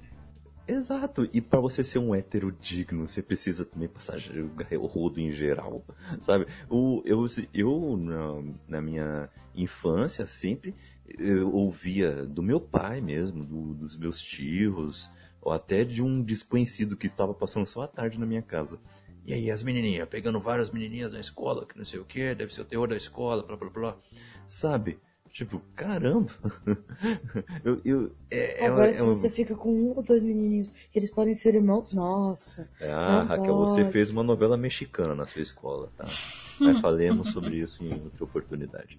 Mas, então, é uma pressão. E isso cria o quê? O, na mentalidade, né? Além de que as meninas são simplesmente objetos, são figurinhas que você vai trocando por aí, é, você não tem noção de responsabilidade nenhuma. E você não as trata de modo digno também, porque afinal você não vai ficar com ela muito tempo, né? Você já vai pra outra, Uhum. né? É, você só vai suprir suas carências irresponsáveis e infantis e, e depois você vai pra outra, vai pra outra, vai pra outra, O sabe? que te torna um ser humano ridículo, de verdade. Eu sempre falo Exatamente. isso pras meninas que são mais novas, que geralmente eu tenho um pouquinho de amizade com garotas mais novas, tipo 13, 14. E aí eu sempre aconselho elas, gente, sabe, você só tá suprindo um desejo, um simples desejo. Você tá se tornando um animal. Então, seja Nossa, que pensante, seja uma garota inteligente. Então, olha, vamos primeiro ler um pouquinho de Agatha Christie, Uhum. pra depois... Sim, é Exatamente. isso aí, ô, concordo. Depois de você ler O Despertar de, é, da, da nossa querida é, Octavia Butler, vocês vão começar a questionar cada vez mais os seus desejos mais íntimos. Tem algo de errado que não está certo? É, é, fica aí a dica. Fica aí a dica também. Fica aí a dica. Mas essa questão de, tipo assim, ah, mas ela não é tão bonitinha. A a menina sempre tem que ser bonita. Ou, por exemplo, se você vê um casal, que é o cara é feio, mas a mulher é bonita, ah, mas ele deve ser muito legal. Quando a, quando a mulher é feia e o homem é bonito, nossa, mas ele merecia coisa melhor. Nossa. então, espera, É, então ela só pode ser então não bonita. combina. Você ouve isso sempre, Kaique. Ouve. Não, eu tô, eu tô É. falando que é isso mesmo. É, então, tipo assim, quando eu ouço isso, eu falo, tá bom, gente, mas não importa se ela é bonita ou não. Ela pode ser inteligente, ela pode ser legal, ela pode ser muitas outras coisas. Então, pouco importa se ela é bonita ou não. Bele- Beleza é só a estética, gente. Vamos, vamos reparar nas coisas mais profundas aí. É, então. Até porque se fosse assim, eu falo pro Kaique, Kaique, você merecia coisa melhor. Ah, Até parece, né? Se, como se existisse coisa melhor. né? Ah, gostou agora, hein? Você me saiu bem. Mas. Mas é aquela mesma coisa, né? Kaique. Olha, você cozinha bem, você já pode casar. Já pode Eu- casar. eu pensava- Nossa, eu escuto isso o tempo todo das minhas tias, da minha avó. Sério, eu sempre respondo, vó, eu tô boa pra me alimentar, né? É, Então, eu posso abrir um restaurante, talvez, né? Porque quando você faz comida, você abre um restaurante. Você não. Você não simplesmente. Mas essa questão é do. Ah, a menina. Ah, o namoradinho tem que ser aquele mesmo pra vida toda. Ou ela tem que ficar apaixonada. Ela não pode simplesmente ficar com o menino sem gostar dele. Entende? Agora o menino tem que magoar ela. Entende? Eu, Uhum. não eu nunca fui uma pessoa de me deixar magoar. E eu sou uma pessoa que. Eu tenho apego aos meus amigos, né? Meu marido. E eu demonstro isso. Mas isso depois de certo tempo. Eu não sou do tipo de, ah, nossa, mas eu tenho que ficar apaixonada. Não. Eu tenho que gostar dele a ponto de, ah, meu Deus, eu vou chorar se você sair da minha vida. Não. Sabe, eu não acho isso. Eu tive um momento na minha Só vida, você. quer dizer, a maior parte do momento da minha vida que todas as minhas amigas da escola estavam gostando de alguém. E aí, sempre que eu chegava em casa, minhas tias, minha avó falava alguma coisa, eu ficava, gente, eu quero estudar. Então era sempre um choque pra, pra minha família, né? Todo mundo, nossa, o que que tá acontecendo? Acabou que elas se acostumaram tanto que hoje elas têm orgulho, querendo ou não. Falar, olha, minha, a minha avó sempre fala, minha neta é, é tranquila, minha neta é de boa. É, então, mas no caso, essa questão mesmo que. E se ela não fosse, entende? Eu acho engraçado Uhum. você também colocar o outro estereótipo. Ah, então se ela ficou com. com- Se ela ficou com vários meninos, então ela tem que ser burra. E não, sabe? Sim. Eu, eu achei engra... Uma vez eu tava no, no metrô e uma mulher me xingou. Ela, não sei lá, ela, eu acho que ela tava muito feliz no dia que ela escolheu xingar a pessoa errada. Uhum. Sabe? ah, meu Deus. É, Não, e ela chegou e falou assim, sua vaca? Eu falei, "É, e se eu fosse vaca? E daí? Isso não ia mudar nada na sua vida. Porque não ia mudar absolutamente nada. Agora, você ser burra diminui o IDH do meu país. Que beleza. É verdade. Não mexa com a Raquel, galera. Eu preciso, tô precisando fazer uns cursos com você, Raquel, por favor. Me dá uma bolsa de estudo. né, então. Não, e às vezes que eu falo assim, olha, eu não vou discutir com você, não porque eu sou mais pacífica, mas porque eu não tenho esperança nenhuma que você melhore. Você vai permanecer um idiota. Por isso que eu não discuto com você. Curso de A ofensa pessoa com a já sai- Raquel. Mas o pior é que eu falo, eu falo sério. Eu não tô mentindo. Eu não falo isso pra ofender, eu falo Ninguém isso. duvida que você tá mentindo, Raquel. Ninguém duvida, você não tá entendendo. Não mesmo. Duvidariam se fosse eu falando. É, tipo, peraí, quem é essa Carol aí que tá falando isso É, tipo quem é essa que eu não tô conhecendo? ela. Mas eu juro pra vocês que eu preciso fazer uns cursos com a Raquel, gente, sério. Uhum. Eu desaprendi a ser assim, porque antes eu era bem mais bateu, levou. Mas eu desaprendi. É, então não sei, eu não, só não me importo muito. Então, e, e assim, só pra finalizar sobre a, a nossa querida Maria Firmina, que enfrentou todos esses estereótipos e preconceitos em vida, ela desafiou diversos paradigmas vigentes na época e conseguiu fazer carreira no campo intelectual e também no profissional, sendo inclusive aprovada em concurso público para o cargo de professora de instrução primária. Olha só. Maravilhosa, né? E teve o, seu livro publicado mais famoso, é Úrsula. né? Acredito que você já ouviu falar por aí, hein, cara ouvinte. E, e assim, agora eu queria fazer algumas perguntas para vocês. Eu posso fazer a pergunta, minha querida host? Pode, ué, você, já assumiu o papel. Não, eu não tô assumindo o papel, eu só queria fazer uma pergunta. Não sei porque ele me deixa É. assumir o papel. Não, eu só quero perguntar uma coisa. O que, que vocês acham sobre escritoras em que, ou como que elas trabalham as personagens femininas? Vocês veem muita diferença com os escritores trabalhando essas personagens femininas? É uma diferença abismal? Ou depende? Realmente tem os bons e os ruins? Ou tem algum estereótipo aí, alguma coisa padrão que dá pra tirar aí? É, eu acho que eu vou falar muito sobre esse assunto. Carol, fala primeiro que eu tenho muito o que falar. Olha, primeiro eu vou falar como visão de leitora. Eu acho que as escritoras têm muito mais facilidade em escrever sobre personagens femininas, porque, primeiro, elas são mulheres, então geralmente elas escolhem isso. Tanto que eu vejo isso em relação aos homens também. Às vezes eles preferem criar um personagem principal masculino porque é um pouco mais fácil. É um desafio, na verdade, você criar um personagem principal masculino. Eu nunca, nunca, tipo, foi uma vez só que eu escrevi na minha fanfic que eu escrevi um capítulo como se fosse o Loki. E pra mim foi um desafio muito grande, porque eu fiquei tipo, gente, eu não vou conseguir entrar na mente masculina e principalmente na mente masculina do Loki. Então foi um desafio que eu me coloquei. Mas é, é um desafio grande, por exemplo, eu sendo mulher, colocar e fazer um personagem masculino, ou então um escritor criar uma personagem feminina. Agora, como eu escrevendo assim, acredito que a gente coloca muito de quem nós somos, da nossa personalidade, nas personagens femininas. Então eu acho que é um, um clichê de toda autora. Às vezes não é 100%. Tem só umas, uns fragmentos de quem a autora é. Ou então ela se coloca totalmente numa personagem. Falo isso por mim mesma, porque todas as minhas personagens têm um pouco de mim. É uma coisa também que eu preciso quebrar esse ciclo para explorar novos ares da escrita e etc.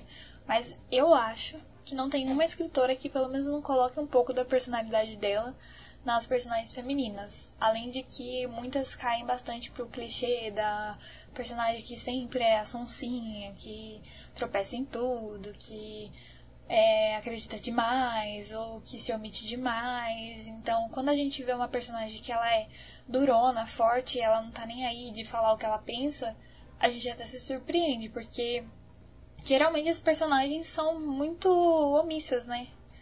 E acaba ficando chato e sempre do mesmo. Agora, Raquel, o palco é seu. Então, eu já discordo um pouquinho sobre esse ponto da Carol, por exemplo. Polêmica. O, o nosso segundo livro, né? Na verdade, não o nosso segundo, né? É uma história à parte Né? Finalmente uma que eu consegui participar de maneira criativa. Ah, você participa. Mas, né? Porque o Kaique nas outras não deixa muito. É, eu deixo sim. Mas tudo bem. Aí, no caso, essa daí, eu eu pensei pelos personagens. Eu criei os personagens, né? Dessa história. Uhum. E criei os personagens tanto masculinos como femininos com alguma questão de mim. Então, nem que seja um defeito, uma qualidade, uma questão que não é nem de mim, mas in- independente de serem homens ou mulheres. Então, eu não me apeguei nisso. E sobre essa questão, eu acho que muito depende. Por exemplo, tem escritoras que escrevem eh, de maneira muito boa, tanto sobre homens como, com- quanto mulheres. Uhum. Agatha Christie, Suzanne Collins, consegue trabalhar muito bem isso também. Tem, tem mais. Com certeza tem mais que agora eu tô É esquecendo. que eu acho que nunca li uma, uma autora que tenha usado um personagem masculino como principal. Acho que eu nunca li. J.K. Tô precisando Rowling. ler um livro assim. Não, nunca li Rowling. J.K. Rowling. Nunca É. li J.K. Rowling. Não, mas Nunca li Harry você Potter. conhece Sinto sobre ela. Você sabe que ela Sim. colocou um personagem masculino e foi bem nisso. Mary Shelley. Mary Shelley, ela não nem tem mulheres no livro dela. Verdade. Não tem mulher. Ela, não, essa, essa, essa é boa, né? É. Essa é boa. Porque ela sabe que não pode tratar muito de mulheres na época. Ela faz um livro que ela não coloca nenhuma mulher. E ao mesmo tempo ela consegue. Gente, ai, que mulher. Que mulher. Mesmo a, a Úrsula Le, Le Guin, no A Mão Esquerda da Escuridão, o protagonista é um, um homem. Um homem negro e ela é uma mulher branca. Uhum. E, e por, por isso a minha dúvida, porque eu lembrei principalmente desses dois exemplos, da Ursula Le Guin e também da J.K. Rowling, que os seus personagens principais são homens, né? E aí eu fico, aí eu fico pensando, será, por que será que é, no automático, talvez eu esteja sendo muito generalista e por isso esteja errando feio, mas quando você pensa em criar uma história, você pensa é, em um personagem protagonista, geralmente você vai pensar em um homem, né? Dependendo da história. Eu vejo muitas escritoras com, colocando homens como, como protagonistas, né? Eu acho isso in- interessante, porque o contrário, o contrário é difícil de acontecer, né? Um homem colocando uma mulher Sério, como pra mim. protagonista. Então, É. olha, eu, aí que vai o meu ponto. Hum, Eu acho que isso depende de como esses homens escrevem sobre mulheres. É. Tem livros, tem, tem livros que eu gosto muito, porém a mulher quase não tem importância. Por exemplo, Laranja Mecânica. É um, praticamente meu livro favorito. Ele não tem as mulheres objetos meramente sexuais. Então, assim, no caso, não tem, sabe, no, não é porque o livro é ruim, o livro é excelente. Mas não, não tem mulheres de importância. Agora, Neuromancer do William Gibson, tem a nossa querida Molly. A Molly é uma menina que vai pegar geral. Ela é super inteligente. E ela, tipo, é super importante na missão. E ela não é nada estereótipo. Nada, nada, nada. E é um livro super antigo. Entende? Então, Neuromancer. O livro que eu falei do Harlan Coben, Silêncio na Floresta. Silêncio na Floresta, ele vai tratar de uma... Ela não tem sinal de protagonismo. Tá? Não tem uma delas que tem, mas no caso ele vai bater, bater muito nisso. Tem outra personagem dele que eu acho que é citada nesse livro, mas é melhor trabalhada em outras, que é a Hersten, Hersten Christen, que é uma investigadora. Ela é uma investigadora que é super interessante, o arco dela também. Entendeu? E ele trabalha muito bem mulheres, muito bem. Ele vai trabalhar mulheres de mau caráter, mulheres de bom caráter, mas ele vai trabalhar mulheres. Isso Ah, é um autor que, assim, trabalhou personagem feminina e que na verdade é uma criança, né? Foi o autor de A Menina que Roubava Livros. Meu, apaixonante. Ah, outra coisa. O nosso querido, meu querido, Júlio Emílio Brás. Ele, quando eu, falei com ele, né, e foi sensacional, porque eu amo o livro dele, foi um dos livros que mais me marcou. E quando eu falei, ele falou assim, então, porque eu, eu li Capitães da Areia, mas as mulheres eram só objetos sexuais. E mesmo a Dora, ela não tem uma importância real. Ela é tipo, ah, ela é a mãe. Então ela vai fazer comida, ela vai cuidar da gente. Entende? É muito estereótipo. E ele cria um livro que ele trata o lado das meninas de rua. E eu falei, caramba, uau, eu vou ter que ler de novo o seu livro pra Caramba. sacar isso. Leia, tipo, Crianças na Escuridão, de Júlia Emílio Brás. Você não tem nenhum clichê sobre meninas, entende? Tem alguns, uma coisa ou outra, mas muito interessantes. Então, É, eu vou procurar, Eu- porque eu adoro Capitães da Areia. E isso que você falou é exatamente. Porque até quando a Dora mostra que ela quer se tornar como os garotos, ela quer fazer como eles, eles barram isso, né? É, então. E no caso, é, é uma coisa que você consegue perceber muito nesse livro. Então, é um livro que eu recomendo, né? O Crianças na Escuridão. O autor é sensacional. Então, eu acho assim, por exemplo, ele é um homem. Ele é um homem que criou uma protagonista mulher, criança, numa situação totalmente diferente da dele e muito bom. Entende? Ele não criou uma protagonista mulher. Ele, eu tenho uma que é a protagonista, uau, a protagonista, mas tenho muitas outras. E você tem um meio romance na história e nem é tão romance assim. Então, você mostra que a mulher não é só um par romântico. Entendeu? E eu acho isso muito legal. Eu acho isso. É... Eu, eu não quero quando tem um par romântico que seja necessariamente ruim, entendeu? É aquele caso. Não precisa ser ruim o par romântico. Mas não precisa ser aquela coisa, ah, a mulher precisa ter um par romântico. E ela precisa ser assim, assim, assado. Entende? É isso que eu acho que é muito chato. E fica muito, ah, meu Deus, eu vou vomitar. Eu preciso Sim, vomitar, acho que eu o autor vomitar. tem que ter liberdade e espontaneidade na hora de criar os personagens. Porque senão fica muito. Parece que você tá lendo o mesmo livro, ou, tipo, é a mesma personagem em todo o livro, só que o roteiro é diferente, sabe? Outra Isso é coisa que eu, outra coisa que é um estereótipo sobre nerds. Todo nerd é o único cara que não pega geral. Porque o nerd não pode ser cafajeste.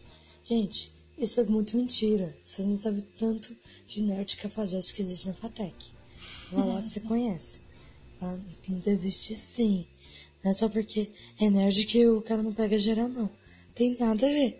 Não é só, ah, porque nerd é o único cara que vai ser fiel e vai ser todo fofinho. Às vezes são os piores.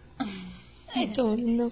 E, sabe, não, eu acho que se ele for sincero sobre isso e não estabelecer nenhum relacionamento fis, fi, é, fixo, também não tem tanto problema. Assim, eu sou a favor de relacionamentos fixos, né? Eu não gosto muito dessa questão de, ah, eu vou ficar com várias pessoas. Eu não me sinto confortável. Mas se alguém não, não tá mentindo pra ninguém sobre isso, não vejo tanto problema, entende? Desde que Acho tenha que assim. responsabilidade emocional, né? Isso. Eu, o que eu não acho legal é isso, de tipo, você vai ver suas amigas. Ah, esse cara me iludiu. Cara, vai lá e acaba com a raça dele. Sabe? E não acaba com a raça dele porque você arranjou um cara. Acaba com a raça dele porque você é muito mais inteligente. Acaba com a raça dele porque você não precisa disso. Acaba com a raça dele que você tirou 10 no seu TCC. Acaba com a raça dele por muitos outros motivos. E não porque você simplesmente, ah, porque eu arranjei um cara melhor. Entendeu? Uhum. É, pelo menos eu penso assim, entende? Palmas. Eu concordo muito.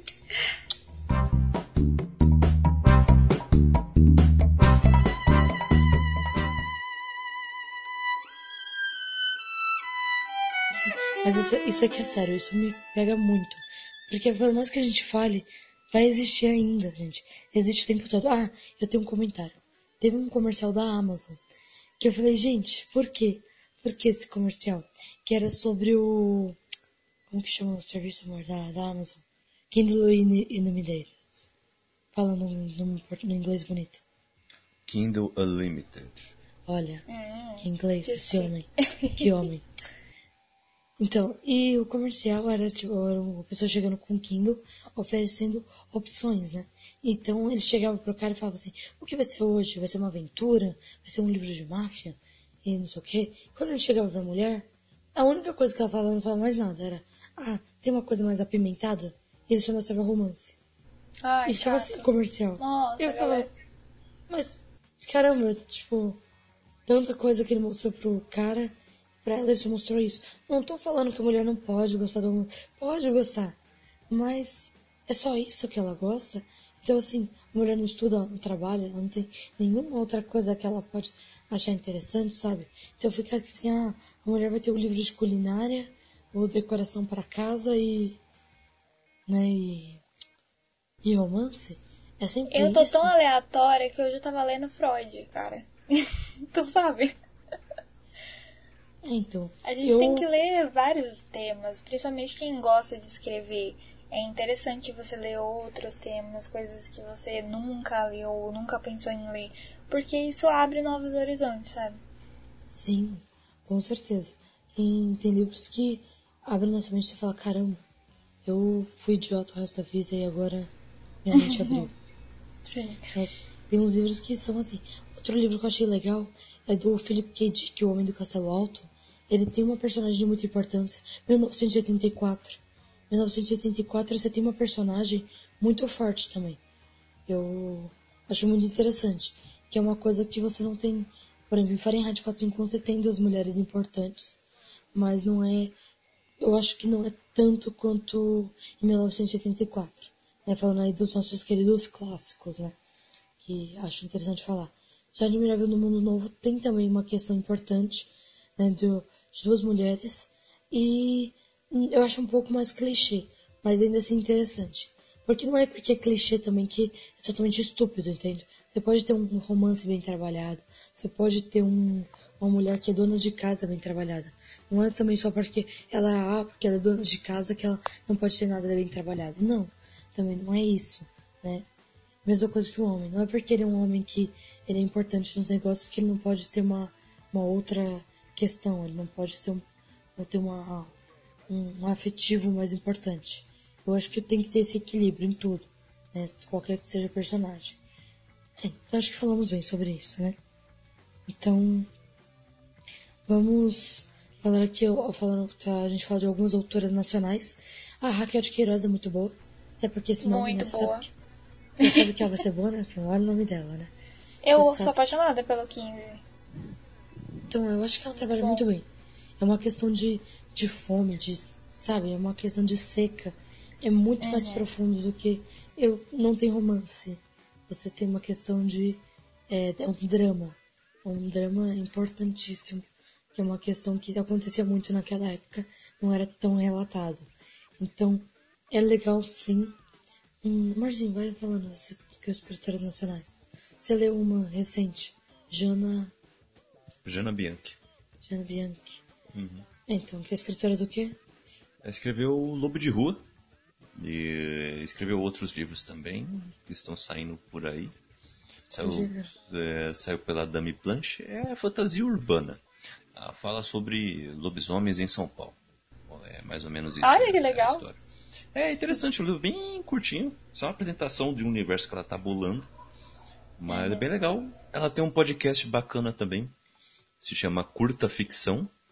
ah, em que eh, fala junto com outros autores ah, sobre a estrutura de, de história, sobre personagens, sobre como construir um background. É, ela fez um episódio recente no Curta Ficção com outras duas autoras sobre para o podcast é delas que a Raquel já jogou a sua crítica sobre isso aqui eh, que eles, elas falaram sobre como trabalhar geografia e política nas histórias Aí sim, interessante. é, é uma história bem é um, um cast bem interessante também sobre isso né?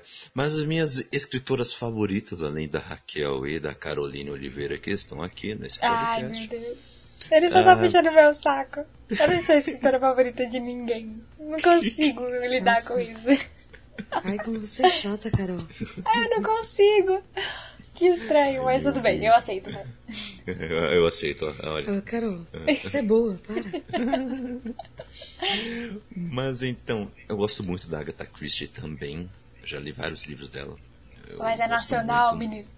Ah, não, agora eu tô falando geral, entendeu? Ah, no geral. É. Nacional eu eu confesso que não li muitas, é, infelizmente. Até porque não tem tantas. É, Hum, Tem sim, isso. é verdade. Bem triste. isso é verdade. Mas então, eu gosto muito da Agatha Christie, gosto muito da Octavia Butler, que estou vivendo agora de fazer jabá sobre ela, né? Então, Não eu, ganho nada por isso, triste. Se eu, a Octavia Butler não fosse falecida, uma senhora de muito respeito, eu teria ciúmes. Porque, gente, nossa, às vezes ele tá até triste. Você fala de uma Octavia Butler, eu sorri. Ah, até parece que é assim. Mas Dá uma eu, tapa nele, Raquel. Pode dar, eu dei. Eu, Ah, ele faz bonitinho. eu gosto da. Eu, eu li um livro só da Shirley Jackson, ela escreve terror e suspense. Eu li Sempre Vivemos no Castelo. É um livro bem legal. Eu gosto muito da ambiguidade da história. Isso é excelente. Excelente mesmo. Eu quero, quem sabe, um dia conseguir trabalhar isso em alguma história. É uma ambiguidade que você não sabe se as personagens principais elas fizeram ou não fizeram. Você vai até o final sem saber se elas fizeram ou não. E elas estão sofrendo pela acusação, eh, elas têm um dilema de, e elas se defendem sobre isso, só que mesmo assim elas não se defendem tão ferrenhamente. Você, se você analisar friamente ah, sobre o ato em si, elas não estão sendo justas completamente. E as pessoas que acusam, elas são maldosas. Então você não consegue acreditar 100% no que elas estão acusando. E assim você vai indo até o final do livro, sem saber se realmente aquilo aconteceu no passado ou não. E como elas vão sobreviver no futuro. É um livro excelente. E gosto muito da Suzanne Collins, mas eu quero ler mais dela, além de Jogos Vorazes. Eu quero saber se ela tem mais histórias para nos contar. Ah, a, J.K. Rowling, eu tô com essa birra com ela, mas eu gosto do- da série do Harry Potter, eu gosto muito mesmo. Quero inclusive reler ah, no futuro. Quero ver se eu consigo. E, e, é, e é isso, assim, são os autores assim, que eu mais li. E além da Úrsula, né? O Mão Esquerda da Escuridão, um livro muito bom. Quero ler Despossuídos, que é a continuação. Sim. Então, e os livros de fantasia dela, de infanto tem juvenil. Isso. Ela tem vários. Mas a ficção científica dela é muito boa. Ela trabalha de um jeito muito interessante e vários aspectos. Gente, é um livro tão complexo que você lê, você vai ficando cansado. Caramba, eu tenho que parar pra pensar, pra entender um pouquinho do que eu tô lendo. Então, e que ele- então esse outro estereótipo de, ah, se ela escrever um livro não é tão difícil assim, né? Nossa. Então, não, porque isso aqui é pra qualquer coisa. Por exemplo, uma vez eu, gente, eu, eu acho assim, eu sou dos direitos iguais pra tudo. Então, quer dizer, se eu errei uma conta fácil, pode me zoar. Entendeu? Aí uma vez eu errei uma conta muito besta, que se um cara zoa, errasse, todo mundo ia falar, cara, você é burro, né? E assim, e os caras chegaram, ah, você quer ajuda? Eu falei, não, eu não quero ajuda. Eu consigo deduzir muito bem. Sabe? Tipo, fica de um jeito que você fica mais suavizada. Não é pra suavizar. Se eu errei, pode falar. Do meu erro sim. Mas quando eu acertei é pra jogar na. Também vou jogar na cara que eu acertei, então. Então, no caso, eu, eu acho que é mais essa questão. Carolzinha, fala das suas escritoras mulheres que você gosta. Pode falar do seu, das suas romances, porque nós não manjamos muito.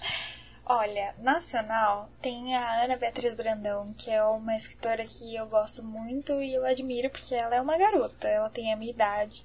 O primeiro livro que ela publicou foi aos 18, se eu não me engano, foi aos 17 ou 18 anos que ela publicou. E assim, ela tá crescendo. O livro dela vai virar filme, que é O Garoto do Cachecol Vermelho, vai virar filme ainda esse ano, se eu não me engano. E ela é uma garota. E, tipo, ela já conquistou um espaço muito, muito grande. Ela começou escrevendo um livro mais. Como eu posso dizer? Mais de aventura. Tem romance? Tem romance, mas foi mais uma aventura meio sobrenatural, que era sobre anjos. E aí depois ela escreveu um de terror, que era Caçadores de Almas, que ela adora e é uma coisa que você vê, é um estereótipo que ela quebrou. Ela foi escrever um romance em 2017, se eu não me engano, 2017 ou 2018, que foi O Garoto do Cachecol Vermelho. Um romance, um livro que era tipo um romance como se fosse na nossa vida real, muito mais real. Ela gosta mais de escrever sobre sobrenatural, fantasia, e ela se dedicou a escrever um livro de romance, que foi um dos mais difíceis no que ela disse. E assim, o livro estourou, é, ela foi contratada pela Verus, aí vai ter agora o filme, assim, uma garota que só tá crescendo aí, que me deixa muito feliz. Tem também a minha amiga que é a Bárbara Herd, que ela é demais, um amor. O estilo de escrita dela é um pouco parecido com o meu, então por isso que somos muito amigas. Geralmente a gente compartilha o que tá escrevendo e assim, sou apaixonada por todas as ideias que ela tem. São ideias umas melhores que as outras, assim. Ela é demais. Ela foi publicada pela Essência Literária com Apenas Respire, que é o primeiro livro dela, que o Kaique vai deixar aqui, aliás, na descrição para você ver, que é um livro muito, muito amorzinho. Tem também a FML Pepper, que ela é brasileira. Eu achava que ela não era brasileira. Primeiro porque a capa do livro era, tipo, muito gringa. Segundo porque o nome dela é muito gringa também. E aí quando eu vi que era... E esses escritores brasileiros que usam o sobrenome é, desconhecido? Gente... É, é muito é, gringo, né? Usa seu sobrenome brasileiro? Sim, meu. E até hoje eu não sei o nome dela normal.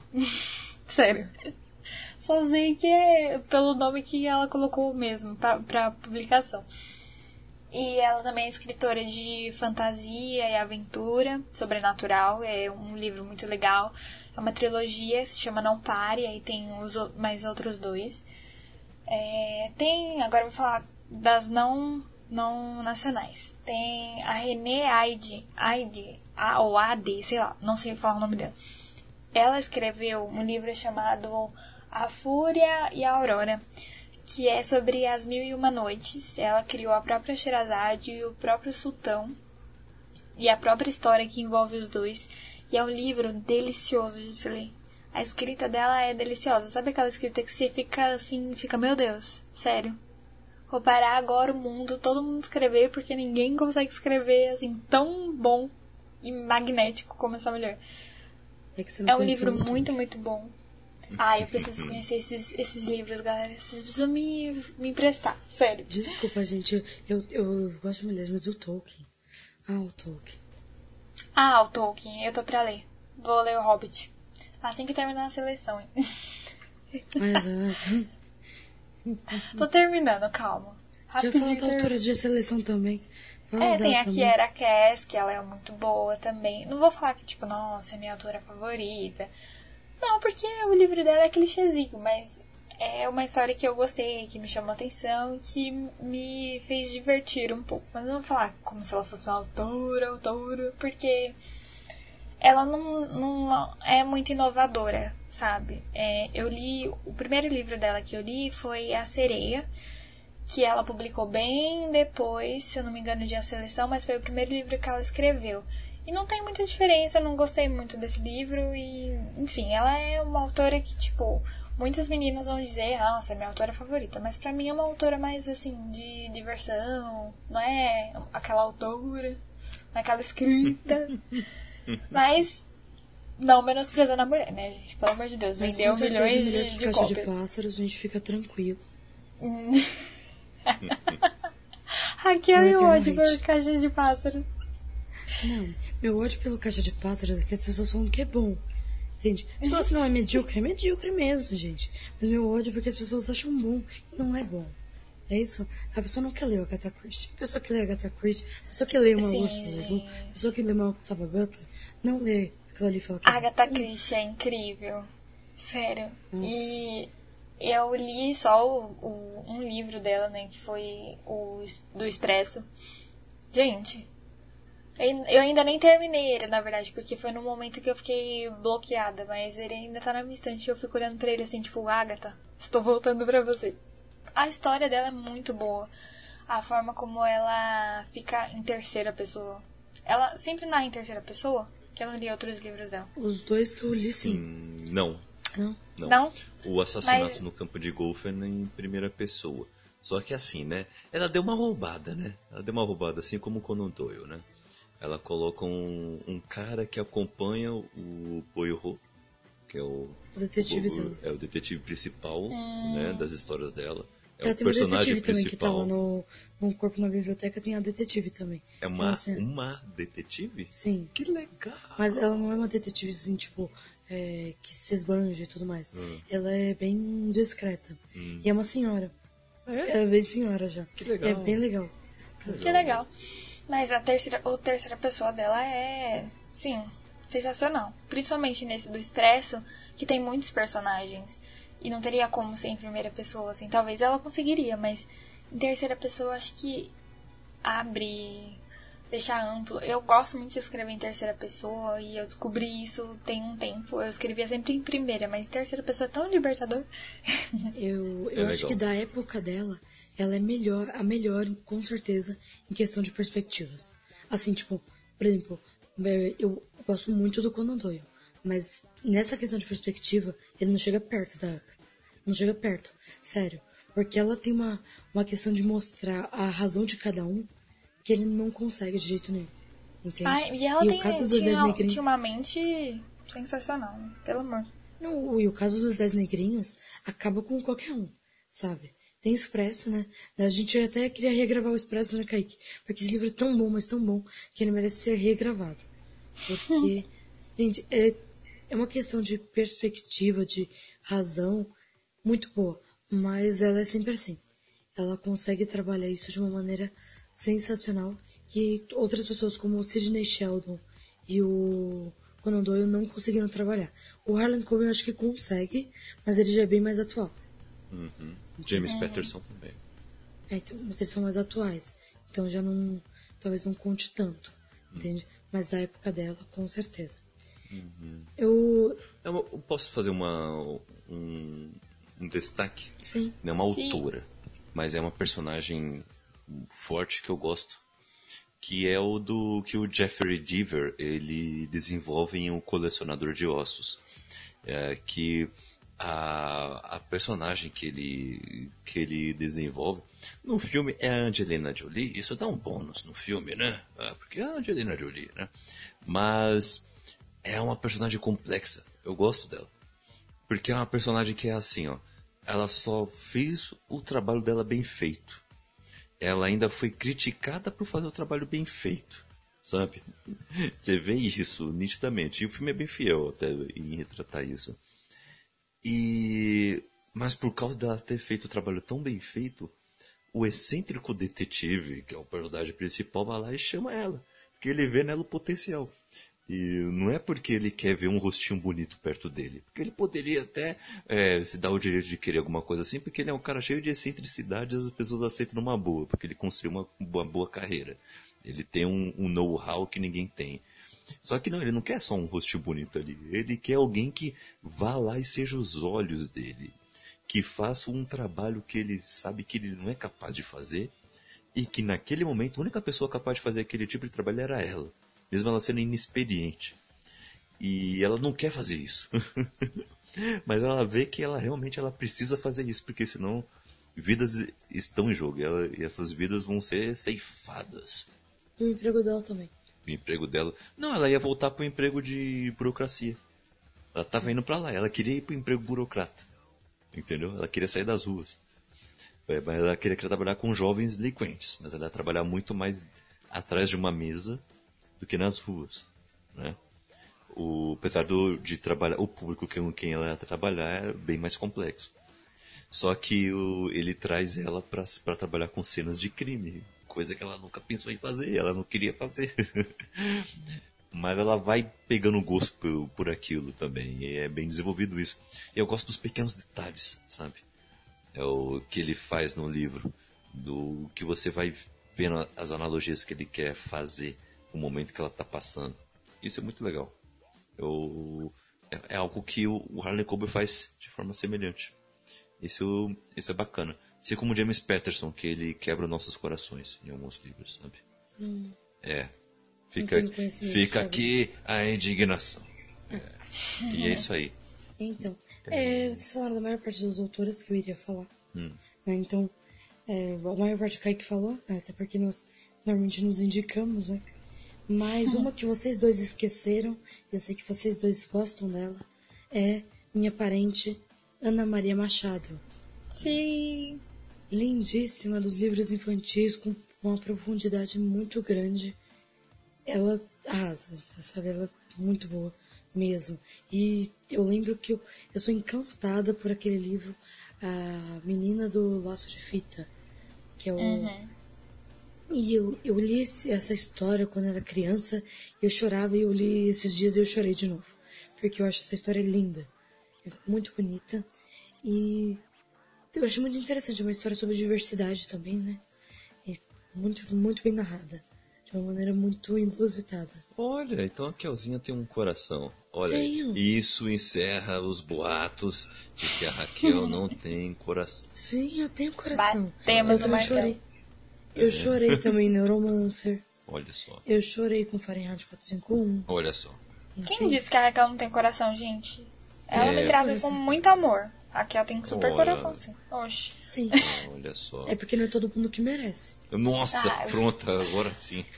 Claramente Chegamos estou lá no no, alto, porque eu mereço muito. Entende? É que a Carol merece, né? Não é todo mundo. Hum. Tá vendo, galera? Sinto muito. Então,